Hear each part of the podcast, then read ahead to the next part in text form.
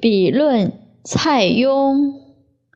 书者三也，欲书先散怀抱，人情自省，然后书之。若破于世，虽中山土豪，不能假也。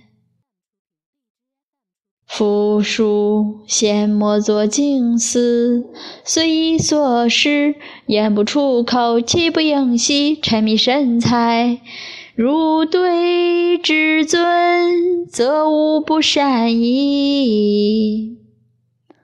为书之体，须如其形。